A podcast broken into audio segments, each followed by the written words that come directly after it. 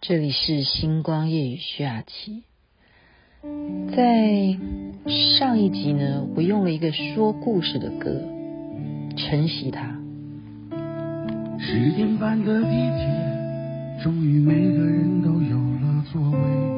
温柔的风，轻轻的、轻轻的、轻轻的吹。身边的姑娘，胖胖的她。重重的靠着我睡，我没有推，我不忍心推，他看起来好累。爱下了对不对？哼这是说故事的歌，特别好听啊！这是李健做的，但是换一个人唱了，叫刘景泽。十点半的地铁，您现在听的是徐雅琪的星光夜雨。上一集呢，我跟您谈到的就是说故事。故事经济学，这是由罗伯特麦基非常有名的一个世界上最会说故事，而且会教人家说故事的一位作者、心理学家哈。那么他曾经教很多人很多人说故事的原因，所以就有很多很多，因为他会说故事而造就了好莱坞很多的电影得了奥斯卡大奖，光得奥斯卡就得过三十五次啊。所以，你如果想要当一个大编剧家，要不要找他？要不要参考他一些理论？他就会教你说，怎么样的故事才是动人的，才会吸引人家要看下去。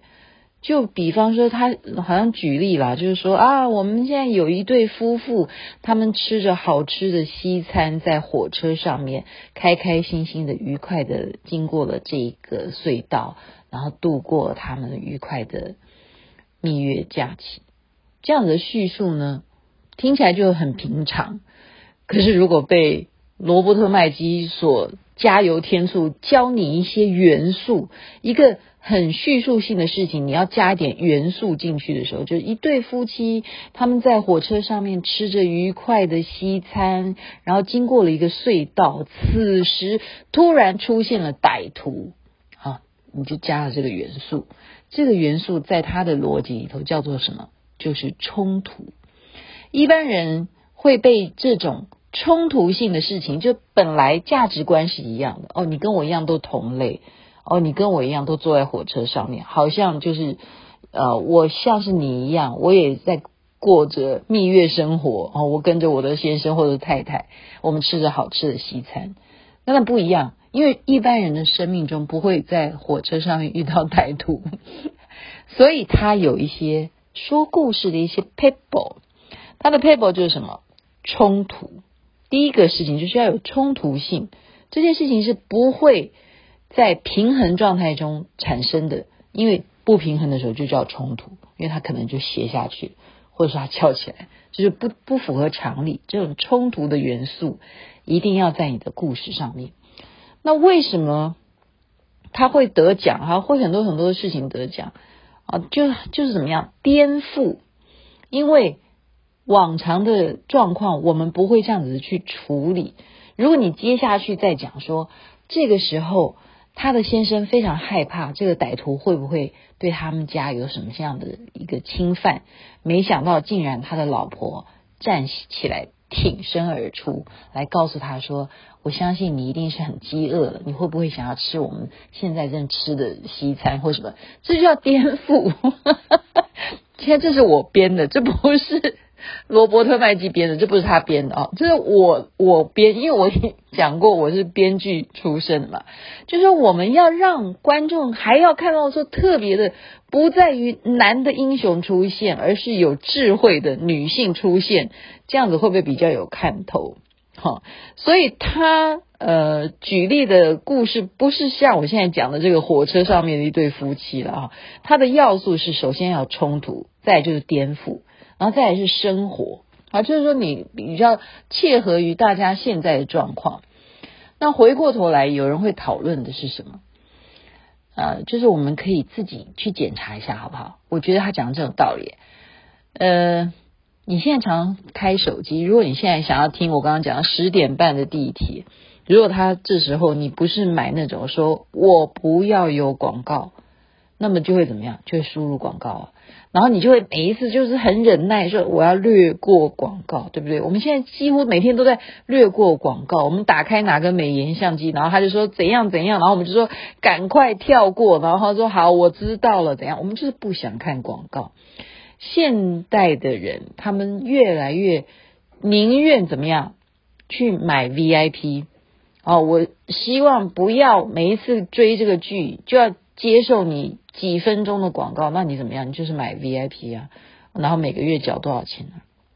所以我们越来越懂得，呃，就是花钱不要广告，好，然后也有人就是换一种模式哦，他说你不用广告，但是我把广告摆在这一集的 ending，好，你比方说追剧的话，我摆在第三集，或者每一集后面就把它 ending 会放广告，这样你买单吗？对不起，还是不看。所以换什么东西会比较人家可以接受的？他们发现就是什么？你改成说故事的，大家会比较能够接受。所以我们说故事重不重要？哦，这个麦伯特呃罗伯特麦基他这样子的一个经济学的效应，就是他举例了啊，一部电影本来就是一堆人，他们很喜欢骑摩托车。骑摩托车的大队现在很多啊，很多人都会在车上哦开始环游世界啊，一群人啊组队啊骑摩托车。可是他的故事，他就给你一个亮点，那是什么？退休的老人还骑摩托车，这首先就是让你会觉得说，诶，有一点那个什么移情的认同哈，因为你有一天你也会老啊，对不对？然后发生什么事情呢？发生了一个，他们成员当中有一个人过世了，这就对于刚刚讲的，我们就叫做冲突，一个比较撞击性的事件产生了。然后他们还是喜欢要继续的骑车啊，可是年纪又大了，所以有一个人就发起了一件事情，是什么？我们要不要带着这个已经离去的这个人他的骨灰，我们继续的完成骑车的梦想？我们做一个环岛，好，我们去完成我们从来没有做过的事情，是我们带着骨灰去骑车，骑着摩托车，然后一群退休的老人，所以他们在这样子的过程当中的点点滴滴，就是带着骨灰，然后这样子翻山越岭或怎么样的啊，完成这整趟的旅行，叫做一个不平凡的平凡大队，老人带着老伙伴的骨灰完成了。骑车的梦想，这个就会变成一个愿意看下去的故事啊！这是参考了一些他的 paper 叫做什么？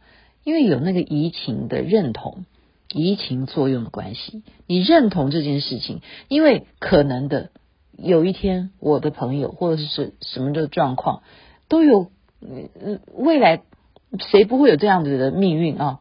移情的认同，再来就是什么？负能量的。领导就是会给你一些不开心的，因为那是挫败的。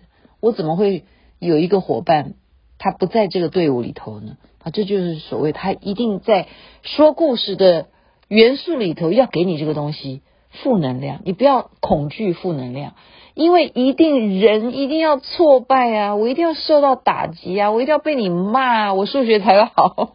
我是讲我了，我是讲我哈。然后最后要给。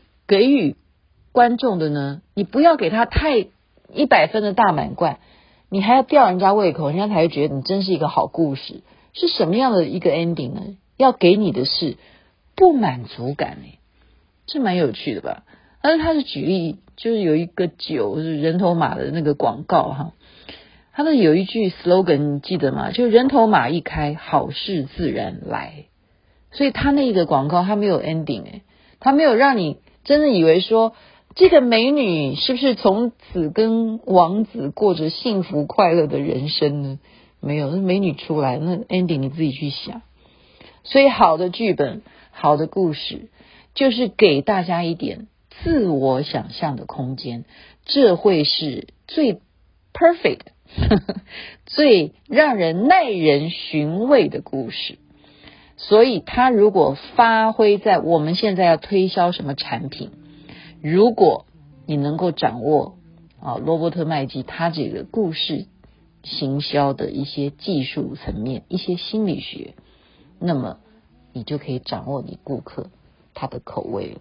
今天就继续把这一本书，他所主要要把这个精神发展出来，给大家参考一下。故事要懂得说，还要掌握你听众、你观众他们的心理学。把这一点点心得分享给大家，祝福大家一切美好，晚安喽。旁边的阿姨左摇右晃，她睡得找不到北。身边的妹妹和朋友谈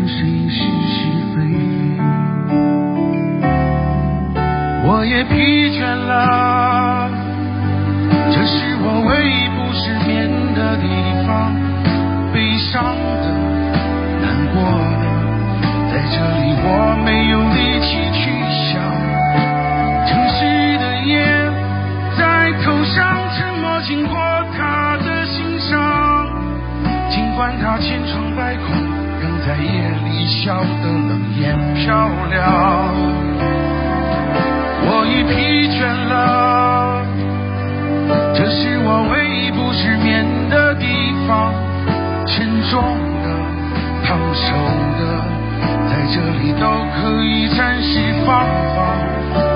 等到了站，下了车，余下的路还有好长，不去想，管它呢，让风吹在我脸